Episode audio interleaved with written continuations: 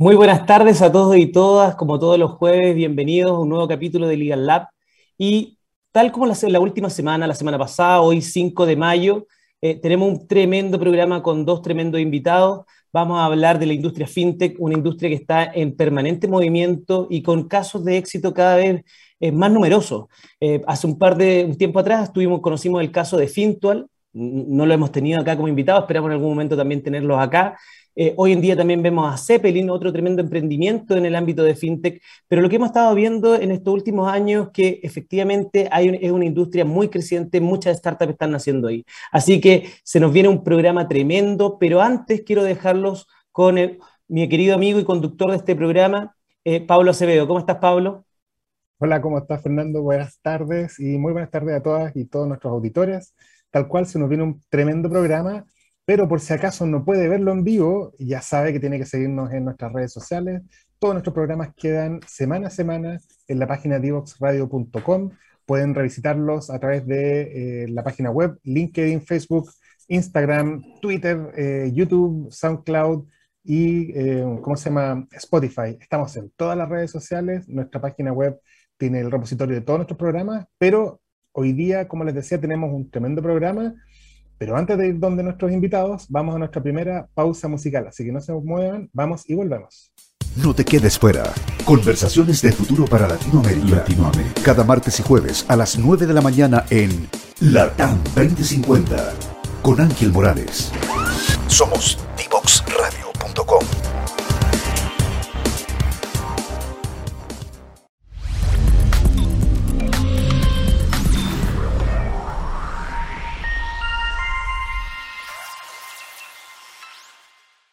La tecnología está cambiando el mundo vertiginosamente y es nuestro deber ético preparar a todos los estudiantes del país para que desarrollen las habilidades necesarias para desenvolverse en el siglo XXI.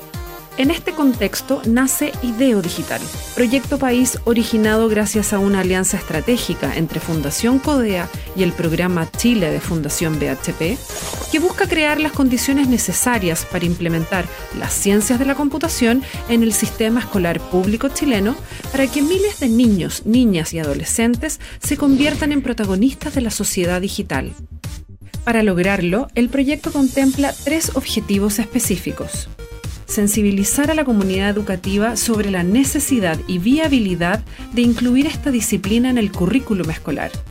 Implementar las ciencias de la computación en el aula a través del desarrollo de cursos curricularizados desde primero básico a cuarto medio, inicialmente basados en code, además de capacitación y acompañamiento a los docentes. Instalar la importancia de las habilidades digitales en las políticas públicas.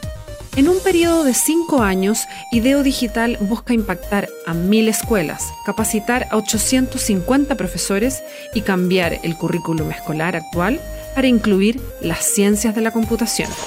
Súmate a esta iniciativa en ideodigital.cl. IDEO Digital, Ciencias de la Computación en el aula.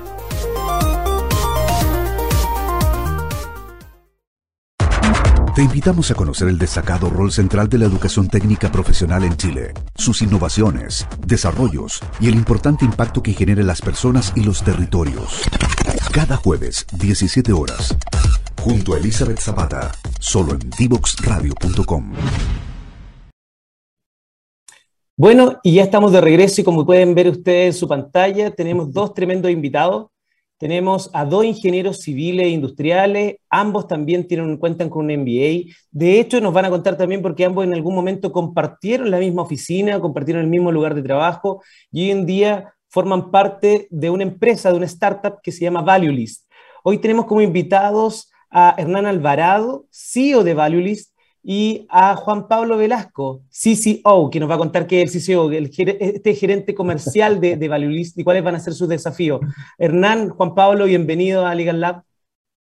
muchas, gracias, Fernando. Muchas gracias, Fernando y Pablo.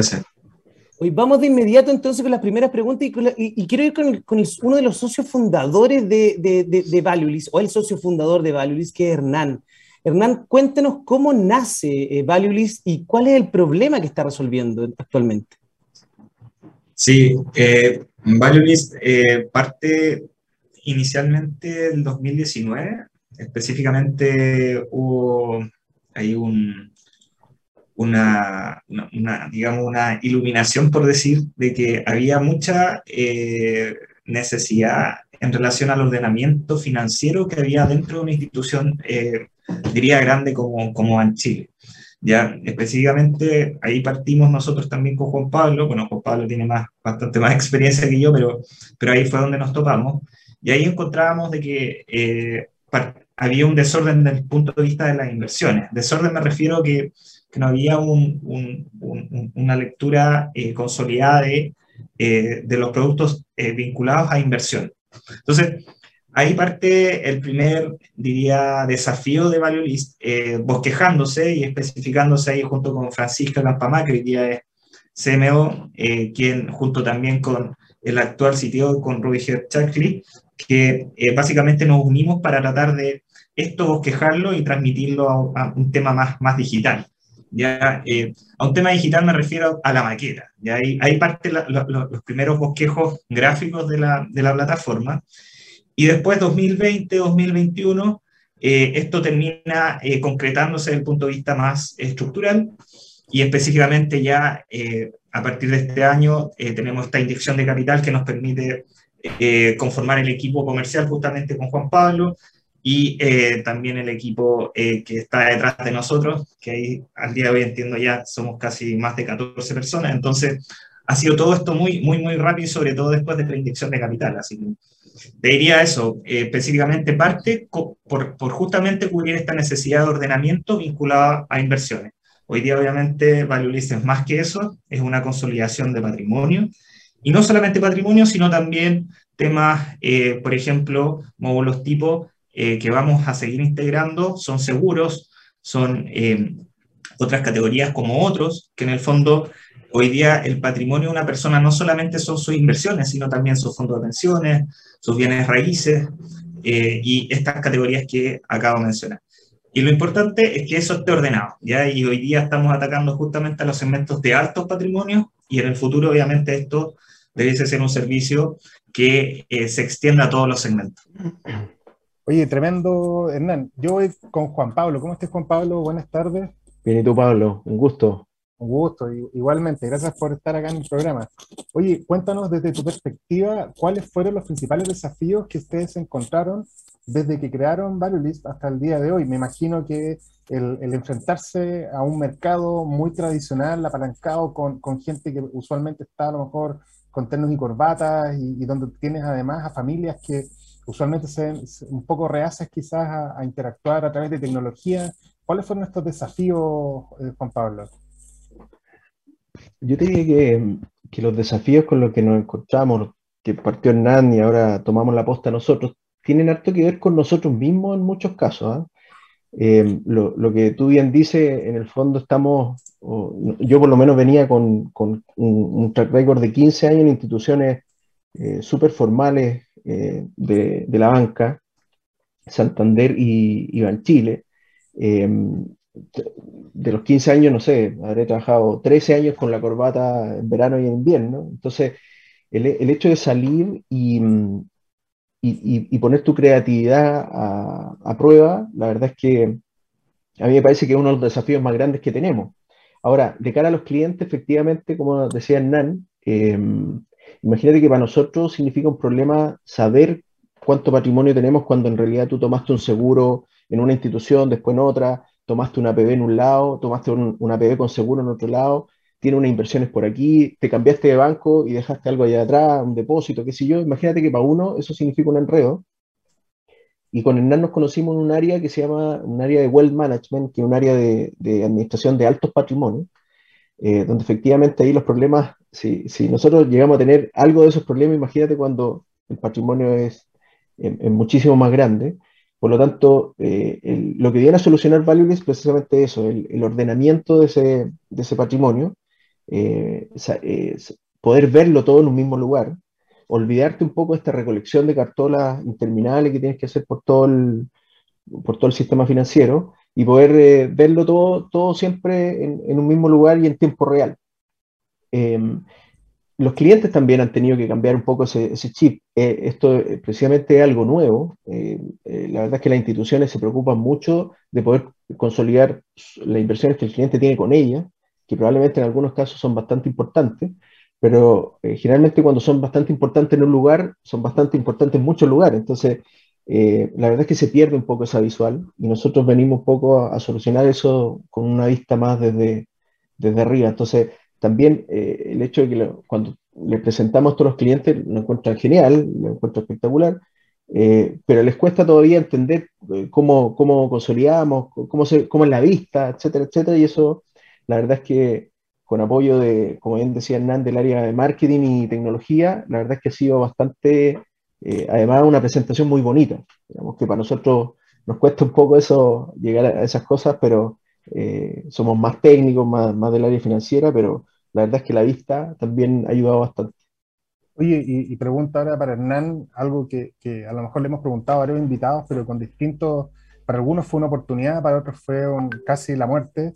¿Qué les significó a ustedes, por ejemplo, la pandemia, las cuarentenas, el hecho de estar encerrados, trabajar a lo mejor desde sus casas? Me imagino que algo tuvo que influir positivamente versus su competencia, que a lo mejor se vio un poco impactada por, por cómo abordar a través de, los métodos más tradicionales de captar clientes, comunicarse, estar en una oficina.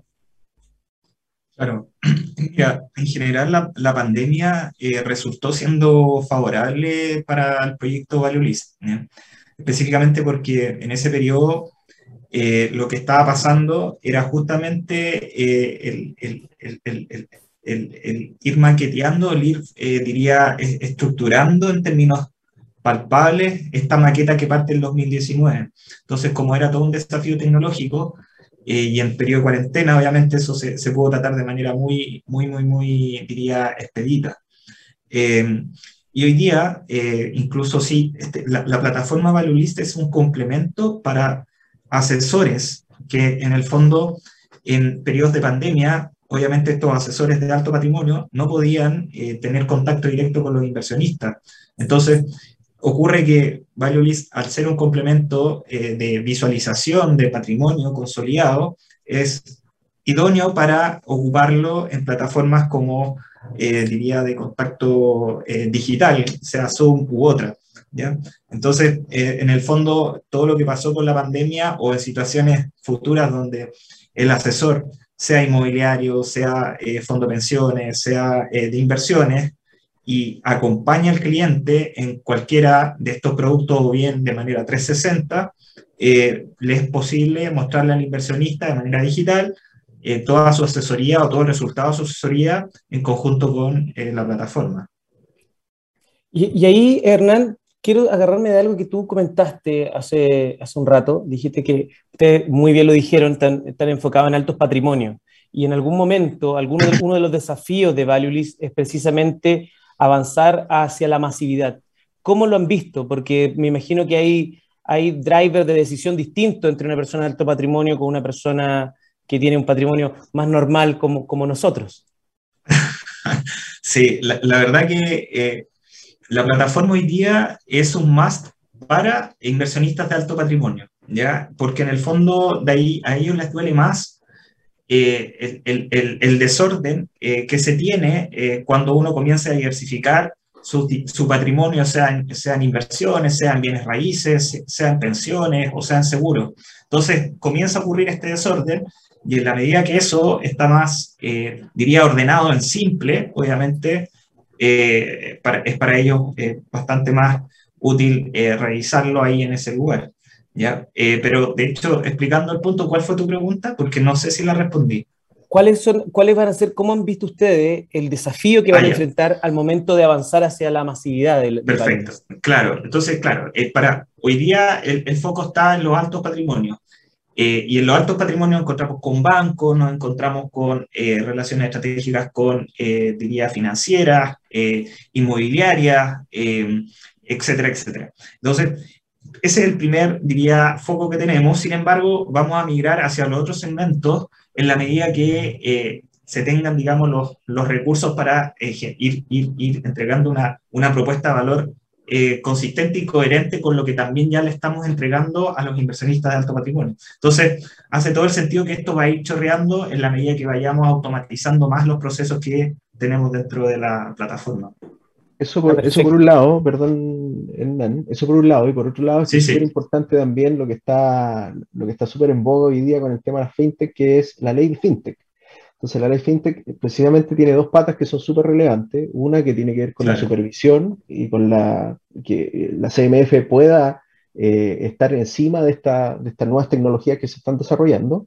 Pero por otro lado también tiene que ver con eh, la apertura de la, de la, información, el open banking, el open finance. Entonces, ¿qué es lo que pasa? Que eh, precisamente la, la, posibilidad de la, de la masividad que pregunta Fernando tiene que ver harto con el segundo punto, con la posibilidad de que los clientes, que cambie un poco el paradigma y que los clientes sean los dueños de su propia información al final. Que, ah, perfecto. Entonces, efectivamente, eso está caminando en, en, ese sentido, de acuerdo a la última aprobación, en los últimos trámites, deberíamos contar con esa ley a, partir del segundo semestre, así que esperamos que así sea. Y, ahí, Juan Pablo, aprovechando que, está, que, que, interviniste justo en, en, la última parte de la pregunta, tengo una para ti que viene un poco de tu expertise comercial. Eh, es muy distinto. Eh, la experiencia comercial que tú tienes, tú lo dijiste, más de 15 años, eh, eh, pero es muy distinto la experiencia comercial en un banco que la experiencia comercial en una startup. ¿Cómo ha sido la estrategia para acercarse a estos clientes y, y, que confíen en una plataforma de la cual no están tan familiarizados? Es súper buena tu pregunta, Fernando, la verdad, porque la verdad es que eh, la diferencia de estar, de estar en una institución formal, por llamarlo de alguna manera, estas grandes instituciones, es que la gran mayoría de las cosas están resueltas. Y cuando nosotros hablamos de, de temas de inversiones, la verdad que el, la, confianza eh, es un ámbito súper, súper relevante para poder eh, dejar tus platas, para que te la inviertan. Entonces, la confianza es un, ámbito súper, súper relevante. Por lo tanto, cuando tú sales a vender en, en, una de estas grandes empresas, en realidad tú sales a vender los productos de la empresa. ¿ya? Eh, siempre tiene el sesgo de, vender los productos que está vendiendo tu, empresa, por supuesto, pero ya tiene el respaldo de la marca y la confianza que eso significa. Cuando tú sales de esa, de esa realidad y, sales al, a, digamos, a trabajar en una startup como Valuelist en este caso, la verdad es que esa es una de las cosas que eh, hay, una de las barreras que hay que derribar, digamos, de cara al cliente. Eh, eso sí, cuando nosotros eh, trabajamos de cara al cliente directo, porque gran parte de nuestro crecimiento o el crecimiento que estamos trabajando hoy día viene por el lado de los, de la, del B2B. ¿ya? Entonces, em, empresas que se dedican a entregar asesorías que, son, que no son estas grandes instituciones, sino que son multifamilias un poco más chicos, efectivamente ellos ya tienen esa confianza ganada, por lo tanto nosotros eh, llegamos a entregarles respaldo de esta vista consolidada 360. Por lo tanto, en ese ámbito, cuando, eh, cuando se encuentran con personas que, como nosotros, que tenemos harta experiencia en inversiones, también hablamos el mismo idioma, un poco con, con la contraparte cuando es B2B. ¿ya? Cuando es B2C, digamos, de, cara al cliente directo, tenemos que tener o, haber tenido alguna relación previa, porque no, no hubiesen ubicado de alguna forma. Eh, de todas maneras, hay clientes que están probando la plataforma que no nos conocían antes, y es porque realmente les resuelve un problema que ellos tienen muy profundo, que es esto de consolidación de patrimonio. Pero efectivamente hay un cambio, ese es uno de los pequeños cambios, Fernando, que es salir de esta grande empresa e irse a una startup, entre otros, que podemos comentar después. Oye, muchachos, no sé quién va a tomar mi pregunta, pero el, no tiene nada de polémica, pero ustedes hablan con Family Office, son una startup, los family office son eh, bien tradicionales también en, su, cómo, a lo mejor un mito más tradicional en sus portafolios de inversión. ¿Qué les comentan ustedes cuando hablan a lo mejor del ecosistema, de startups? ¿Están abiertos, ven ustedes abiertos a los a lo, family office o les piden productos relacionados con inversión en capital de riesgo? ¿Tienen ustedes algún producto en relación a, capital de riesgo que estén ofreciendo los family office?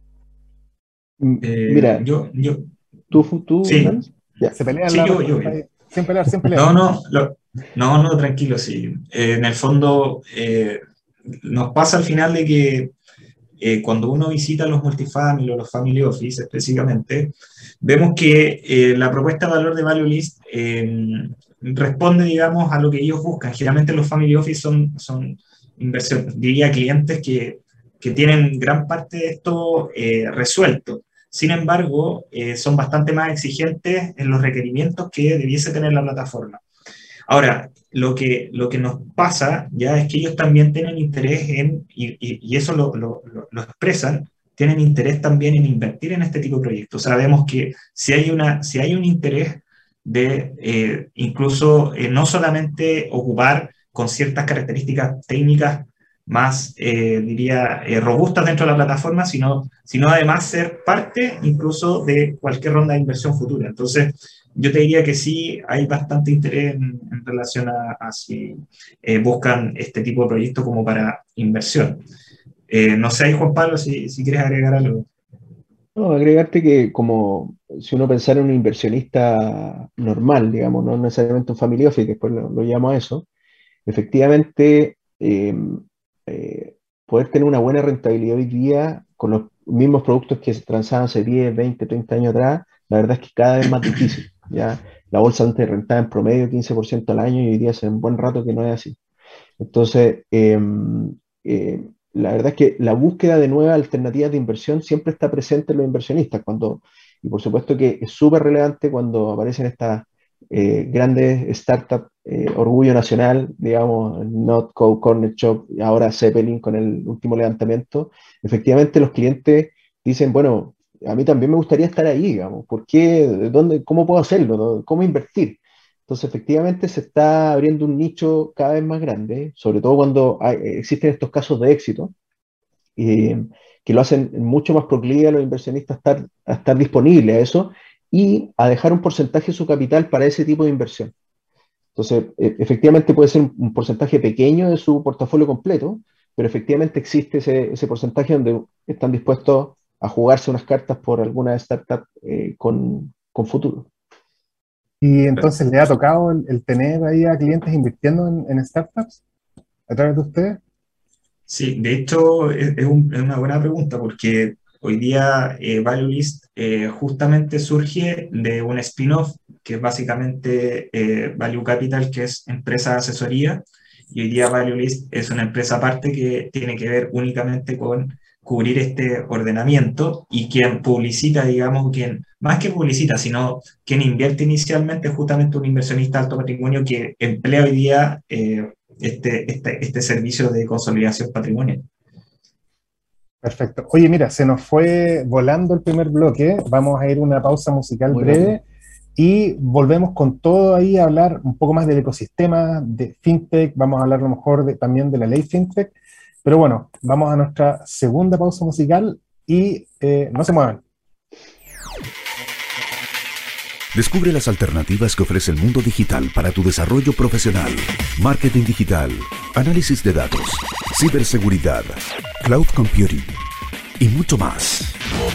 Todos los miércoles a las 17 horas junto a Catalina Becio y sus invitados. Solo por divoxradio.com.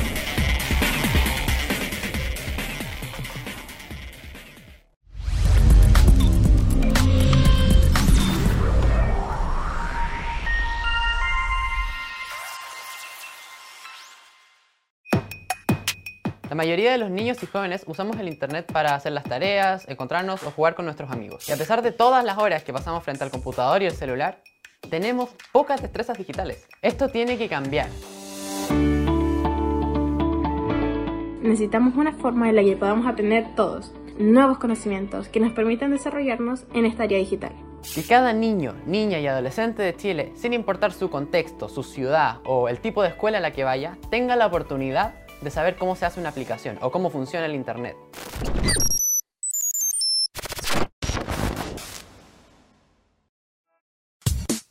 Divoxradio.com Codiseñando el futuro.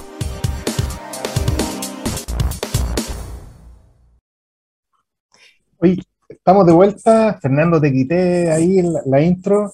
Volvemos eh, con eh, List. Tenemos de invitado a Hernán Alvarado y Juan Pablo Velasco y eh, volvemos un poco a hablar de temas un poco más generales de, ecosistema.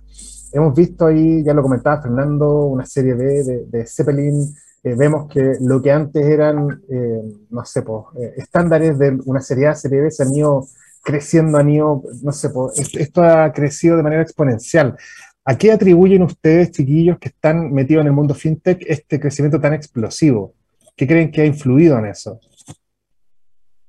Eh, mira, yo te diría, Pablo, que en general nosotros como Latinoamérica estamos bien atrasados con respecto a los montos de levantamiento que se producían en otros lugares del mundo, por ejemplo en Estados Unidos. Eh, levantamientos Serie A en Estados Unidos hace 10 años atrás estaban alrededor de 5 millones de dólares. Eh, la verdad que hoy día todavía nosotros como ecosistema estamos lejos de eso y por eso es que nuestras startups y las fintech que han levantado plata finalmente terminan levantando fuera de Chile. Y por eso es que ahí entra otro tema que, está muy relevante y muy de fondo, que es el tema de fondo de fondos, que es otra ley que está eh, también ahí pendiente y que es súper, súper necesaria como para apalancar nuestro sistema y hacerlo más robusto y poder hacer, poder, hacer levantamientos de capital que sean eh, mucho más importantes acá, ya que entrarían otros actores súper relevantes a, poder hacerlo. Entonces, yo te diría que de cierta manera eh, todavía nos falta, pero nos no, no estamos tratando de poner un poco a tono con lo que ocurre yo diría. Y en, tu, en, en, el caso de ustedes, ¿están con alguna ronda de inversión en estos momentos que, o, o que se, se, avisore prontamente? Tú comentaste, Hernán, que hace un tiempo atrás habían hecho una, una ronda pero emprendimientos como el de ustedes en general son, son bastante demandantes de recursos, entonces no sé si ustedes estaban pensando en una próxima ronda, más o menos de qué, de, qué tamaño, si la pretenden hacer en Chile, si la pretenden hacer afuera, ¿cómo, cómo, cómo, han, visto eso? Sí, no, la verdad que eh, específicamente el nivel de responsabilidad que teníamos antes de la inyección de capital se ha multiplicado por tres. Tres, al punto que al cierre al cierre más reciente, te diría las últimas dos semanas, ya tenemos, eh, eh, digamos, organizada la tercera y cuarta semana de mayo para levantar al menos un millón de dólares. Ahora, eh, ¿en base a qué responde eso? Justamente al crecimiento explosivo de lo que hoy día nos toca monitorear. Específicamente hemos pasado de estar sobre 100 millones de dólares a hoy día, al cierre más reciente, eh, cerrando deals eh, cercanos a 600 millones de dólares. Eso solamente desde el punto de vista líquido. ¿ya? Entonces, eh, líquido me refiero a los activos líquidos como inversiones, ¿ya? pero fuera de eso está toda la parte líquida, hablando fondos de pensiones, hablando de eh, bienes raíces, donde ahí se expande. Entonces, potencialmente podríamos estar de acá a los próximos tres meses fácilmente sobre un billón. Entonces, ¿eso qué, qué, significa en términos de, de requerimiento de, de, de de, inversión? significa obviamente eh, tener un, nivel de responsabilidad bastante mayor, sobre todo desde el punto de vista tecnológico. ¿ya? Entonces, esto, esto como que va, va siendo súper explosivo en el muy corto plazo, porque justamente el modelo que, como mencionó Juan Pablo, que nosotros estamos eh, con foco desde el punto de vista estratégico comercial, es a, eh, digamos, proveer a los distintos asesores, sean multifamilies, families, asesores externos, o incluso entidades bancarias a que empleen la plataforma. Entonces el crecimiento es bastante más explosivo. Perfecto. Y, ahora sacándole un poquito, no solo en el ecosistema de, inversión, que ya Juan Pablo lo comentó bastante bien, cómo ha ido evolucionando el, el, venture capital en Chile, en esta industria, sino más bien en las condiciones. Puede que a lo mejor ni siquiera tengan la respuesta, pero hemos visto, yo por lo menos no, la tengo, eh, hemos visto que en los últimos años han surgido muchas fintech en, en nuestro país unas más, menos exitosas, pero se está dando un, un, un, nutrido eh, eh, espacio para el crecimiento de este, de, este, de este, tipo de empresas en esa industria en particular. ¿Por qué creen ustedes que Chile eh, se ha transformado en una cuna de, tanta, de, de tantas empresas fintech? ¿Algunas condiciones de, estructurales a nivel financiero? ¿Qué creen ustedes? ¿Por qué creen que pasa eso? Yo creo que es por varias razones, Fernando. ¿eh? Eh, Pablo preguntaba qué pasa con, el tema de la pandemia. Yo creo que la, pandemia expandió todo lo que eh, tenía que ver con los temas tecnológicos muy rápidamente. Eh, adicional a eso, yo creo que tenemos, tenemos un, sistema eh, bancario que es muy estable, es muy confiable, ¿ya? Eh, pero que lo hace muy... Que, que, lo hace muy elefante blanco, es decir, precisamente la diferencia entre una startup y una gran corporación es que la startup tiene la agilidad para poder hacer cambios rápidos y, mover el timón si es que es necesario con respecto al viento que venga. Eh, precisamente las grandes empresas no, están en eso, para poder hacer cambios tienen que, pasar por, mucho, por muchas áreas, con, muchas aprobaciones relacionadas, eh, con muchas aprobaciones que, por áreas de riesgo y cumplimiento que de repente gente que ni siquiera entiende el negocio. Entonces se hace muy difícil hacer cualquier tipo de cambio y por lo tanto es que eso genera muchas fisuras y las startups se están metiendo por esas fisuras muy rápidamente. Ahora, con respecto al levantamiento de capital, efectivamente hemos estado muy contentos porque se nos, han acercado eh, proactivamente varios corporate ventures, ya que existen en el sistema. Hay, hay, harto, hay, harto, hay harta innovación que se está haciendo desde el mundo bancario y del mundo financiero, pero el corporate venture precisamente da eh, una herramienta a ese mundo más, eh, más, más rígido del banco a poder estar con una pata puesta en lo que está ocurriendo afuera. Entonces el Corporate Venture ve lo que está ocurriendo, ve, cuáles son las startups, en este caso las fintech que están haciendo cosas que eh, eh, les servirían, le ayudaría a su negocio y que ellos por, por esta rigidez les tomaría mucho más tiempo. Entonces, efectivamente, eh, yo creo que para estas grandes empresas, si, no se están subiendo la innovación, si no están teniendo área de innovación, o, o, más específicamente un área de corporate venture que pueda invertir en esta startup, esta fintech, yo creo que hay muchas que se están quedando atrás, pero hay mucho en el sistema que está pasando y que está ocurriendo. Entonces eso es muy valioso también. ¿Y, quiénes creen ustedes que están haciendo bien la pega? Porque ahí a lo mejor no quieren quemarse con, con sus ex jefes, pero hemos visto, no sé, el Banco Vice que tiene Vice Ventures, que declara que, que, hace innovación en, fintech, eh, no sé, BCI que se mueve harto. El, el, año pasado, no sé si fue BCI que adquirió Pago Fácil. Eh, que fue súper eh, también comentado. sí. sí, Pago Fácil de hecho fue, fue consorcio, pero, mm, o sea, consorcio participó de la ronda de inversión y después hubo una entidad, si no me equivoco, norteamericana que compró Pago Fácil. Ah. pero sí, o sea, en el fondo se, ve, se ve mucho interés de, de, las entidades, eso lo hemos notado con Juan Pablo, en, que no quieren quedarse abajo de lo que está pasando de manera rápida, eh, diría, colindante a ellos, y eso es notable. Y, para nosotros es, es, de verdad es, es, es, rico sentir que en el fondo le le estamos entregando una, una propuesta, eh, digamos, eh, digital o un SaaS en este caso, diría integral, multiproducto. Entonces, eh, es súper eh, rico cuando estas esta entidades se acercan y dicen, oye, chuta, llámame porque la verdad no me quiero quedar abajo de lo que está pasando, eh, sea de inversión, o sea de funcionalidades, o sea de avances, avances tecnológicos, etcétera, etcétera. Y, y, si pudiéramos hablar de, de algún caso de éxito que a ustedes les haya inspirado, por ejemplo, en lo que están haciendo los últimos, en, los últimos 12, 24 meses, eh, tanto en Chile como en el extranjero? ¿Qué, qué casos los ha inspirado? Sí. Eh, mira, la verdad que eh, la propuesta de valor de ValueList es llegar a Estados Unidos y específicamente ser competidor de ADEPAR. ADEPAR es una plataforma, diría, equivalente a ValueList, sin embargo, una propuesta de valor bastante rígida, cara y, y, básicamente orientada a los, a los ultra rich, ya que son inversionistas que tienen sobre 20 millones de dólares. Eh, eh, busca todo lo contrario, busca eh, hoy día, claro, eh, resolver el problema de este segmento lo mejor que se pueda, sin, sin, embargo, sin embargo, rápidamente ir hacia el resto de los otros segmentos, justamente para ordenar en simple a las personas. Y no solamente desde el punto de vista de la rentabilidad, y esto es una, una, una papita, en el largo plazo buscamos eh, no solamente entregar el registro de eh, rentabilidad del patrimonio, sino buscamos eh, dejar un registro de huella de carbono de los patrimonios, súper interesante, porque hoy día, hoy día eso no se... Básicamente lo que está pasando en el mundo es que los países se están poniendo de acuerdo para disminuir el registro de emisión de carbono.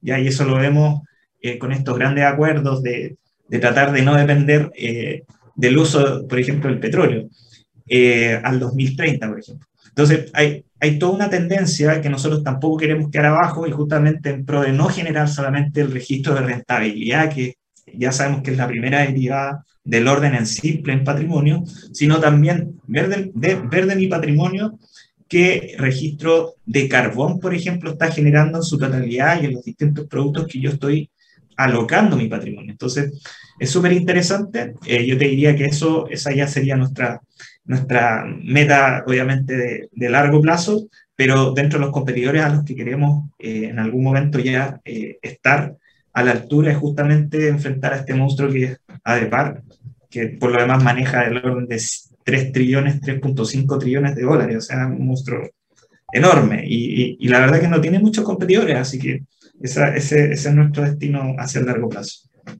Y ah, Juan Pablo hace un rato nos comentó un poco de, de los desafíos, de, en particular de la, de, la, ley FinTech y, y, de la ley de fondo de fondo.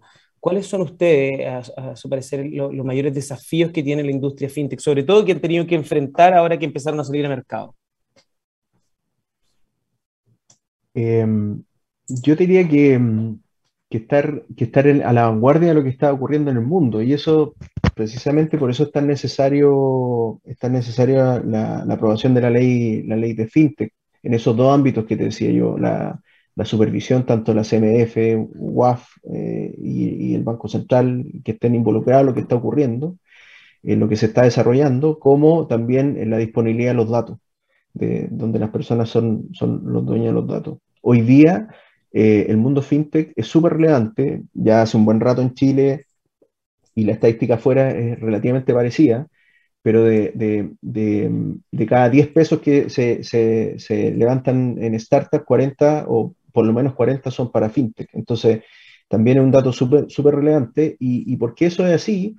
porque la, la, rentabilidad de las fintech eh, es de las más altas dentro de la startup. Es decir, el, el ROI que se mide, que la, el retorno sobre la inversión, eh, eh, en la fintech es por lejos más alto que en cualquier otro tipo de startup. Entonces, eh, eso, el, el, interés va a seguir eh, por parte de los inversionistas probablemente en, en este rubro, en este nicho, y por lo tanto tenemos que estar al día con lo que está ocurriendo. O sea, es clave por ejemplo, para nuestro negocio el, el open banking, el, el, acceso a los datos. Entonces, efectivamente, estar al día, yo creo que el desde.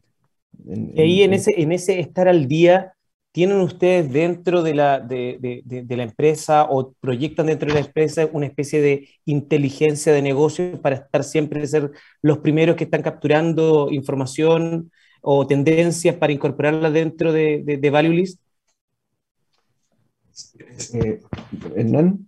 Yo sí, tengo sí. una respuesta, tú la complementas y después seguiré. Pero lo que nos pasa es que eh, la, estructura, la estructura de la startup es muy plana. Por lo tanto, eh, hoy día en NAN, en el SEO, yo estoy a, cargo del área comercial, pero en realidad los dos tenemos acceso directo a los clientes. Y, precisamente las la más grandes ideas, las mejores ideas vienen precisamente del feedback que te dan los clientes. Entonces, eh, y, y, el cambio es muy rápido, porque estás hablando con el dueño, estás hablando con, con, la gente que, que, toma las decisiones, por lo tanto, eh, en términos de inteligencia de negocio hoy día, así como, como, en, en, el mundo startup, efectivamente estar muy cerca del cliente y, y, y, no solo estar cerca del cliente, sino que considerar lo que él dice como algo factible, como una necesidad que tenemos que resolver, es algo es, es clave. Sí, ahí, ahí complementando, el, el equipo también es clave. Ya esto eh, pasa que, claro, por una parte un gran input es el factor común que te entregan los mismos inversionistas o los mismos clientes que ocupan la plataforma.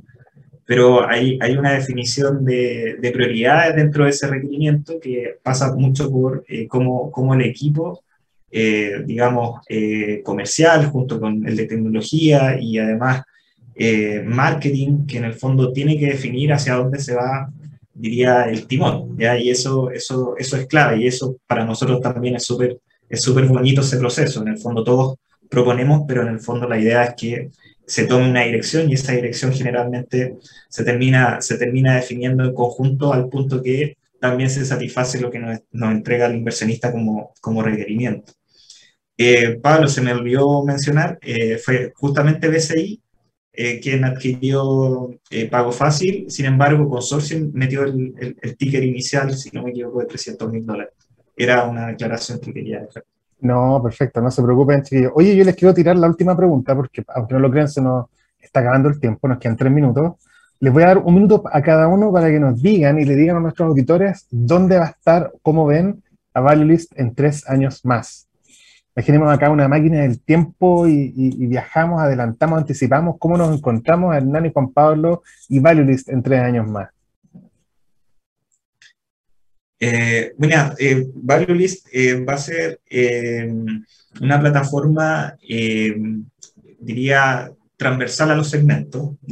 hoy día, como dije, el alcance va en el corto mediano plazo hacia los altos patrimonios, sin embargo, va de acá tres años a, cubrir, eh, va a ser multisegmento, ¿ya? Y eso eh, para nosotros es, va a ser eh, mandatorio, porque sabemos que el problema del ordenamiento en simple, de los productos financieros y del patrimonio en general no está, y un problema, sobre todo para las personas que son de mayor edad, que en el fondo clásico que no tienen, por ejemplo, el respaldo de lo que tienen en términos ordenados y en simple, y ante una situación, por ejemplo, de fallecimiento, es recién donde comienzan a estresar el punto de decir, chuta, ¿dónde tengo mis lucas?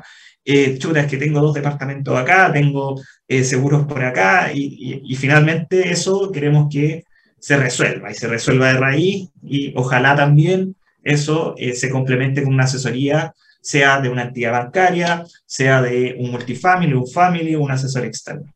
Así que eso, eso para mí, de aquí a tres años, como visualizo a eh, Juan Pablo, dale tú Hernán, comentó, comentó dónde, qué segmento íbamos a atacar yo voy a decir dónde. y Value va a estar eh, alrededor del mundo. Vamos a estar no solo en América, sino que vamos a estar en varios continentes dando esta solución de, integración de patrimonio y de ordenamiento en fase. Hernán y Juan Pablo, bueno, se nos acabó el tiempo, pero eh, a nombre del programa y de Pablo y el mío queremos agradecer eh, que, hayan podido contarnos su experiencia. Y para, de hecho, para demostrar que nuestro programa está en vivo, eh, te estaba mandando saludos, Hernán, de Estados Unidos, porque Ricardo Díaz no tenía idea que eh, eh, fue compañero mío en el colegio y me estaba diciendo, oye, estás entrevistando. Ah, no sabía. yo, tampoco. Así que ahí te, aprovecho también de mandarle, de enviarle mi saludo ahí que está. espero que vuelva ahí en algún momento a Chile a ver para juntarnos, porque fuimos compañeros en el colegio de séptimo básico. Así que. Ah, ah buenísimo. muchas gracias. El mundo. Muy chico. muchas gracias, muchas gracias por participar. Esperamos que les vaya muy bien en Valulis. Esperamos, tal como tienen ese, eh, eh, como ustedes lo dicen, esperamos que en los próximos tres años la estén rompiendo literalmente, no solo en Chile, sino a lo largo del mundo, y con esa propuesta de valor mucho más masiva también, que es el gran desafío que tienen eh, como, como Valulis. Así que les deseamos mucho éxito, mucho éxito en la ronda de inversión que van a empezar ya a, a gestionar prontamente, y esperamos verlos pronto. Eh, con eso nos despedimos y nos vamos de inmediato a nuestra última pausa musical y volvemos para hacer el cierre del programa Legal Lab de esta semana. Si quieres descubrir el valor de las ciencias de la computación en el desarrollo de los niños y jóvenes, no te puedes perder. Día Cero. Día Cero. Todos los jueves a las 18 horas, junto a Belén Bernstein y sus invitados. Día Cero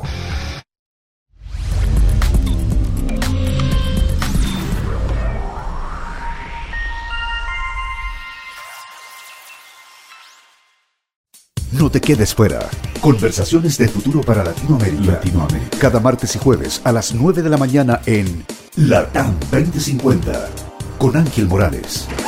Somos divoxradio.com.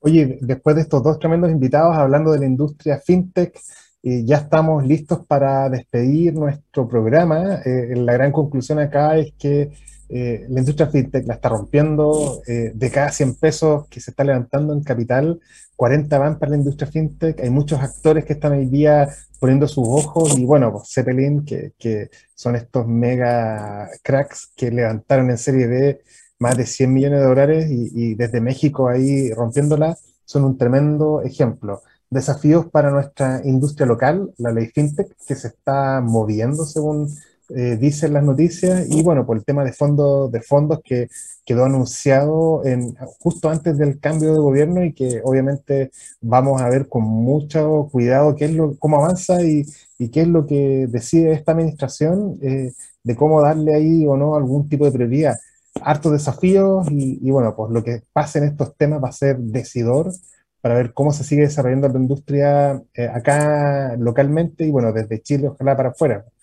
Eh, Fernando, eh, te doy el pase para que despida el programa y bueno, pues muchas gracias como siempre a nuestros auditores. Fue, un programa bien especial porque como lo que le comentaba a Hernana hacia el final, efectivamente teníamos una coincidencia que conocíamos a un, eh, Ricardo, que habíamos sido compañeros muchos años atrás en, el mismo colegio, pero eh, eso es la parte anecdótica. Eh, pero la verdad es que la industria fintech es una industria que está, como, como dijimos al comienzo, está en un proceso de crecimiento abismante. Eh, a veces incluso asusta, porque yo creo que, tal como lo dijo Juan Pablo, Chile genera muy buenas condiciones financieras para que se den este tipo de empresas. Esperemos que todo el ecosistema también esté preparado para este crecimiento, si no lo que vamos a empezar a ver es una fuga tremenda de, de, empresas de este tipo y la idea también es que ciertas capacidades, y eso es lo que, es lo que hemos tratado de transmitir siempre con, con Pablo, ciertas capacidades queden instaladas en nuestro ecosistema, en, nuestro país. Entonces, eh, esperemos que la industria Venture Capital, la industria del financiamiento público, los emprendimientos eh, y la industria financiera tradicional, que también es un actor muy importante, estén eh, preparados para, para, la irrupción de estas startups que cada vez van a ser más y más. Así que los recordamos como siempre, seguirnos en nuestras redes sociales, eh, Facebook, eh, Twitter, eh, LinkedIn, Instagram. También recordar que nuestros programas que están disponibles en divoxradio.com y también en YouTube para los que quieran poder ver alguna, los que no pudieron estar en vivo. Y nos vemos la próxima semana con un nuevo programa.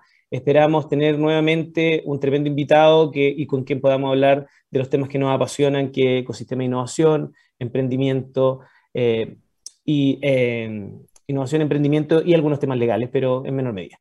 Nos vemos, nos vemos la próxima semana, próximo jueves a la misma hora en divoxradio.com. Chao, chao.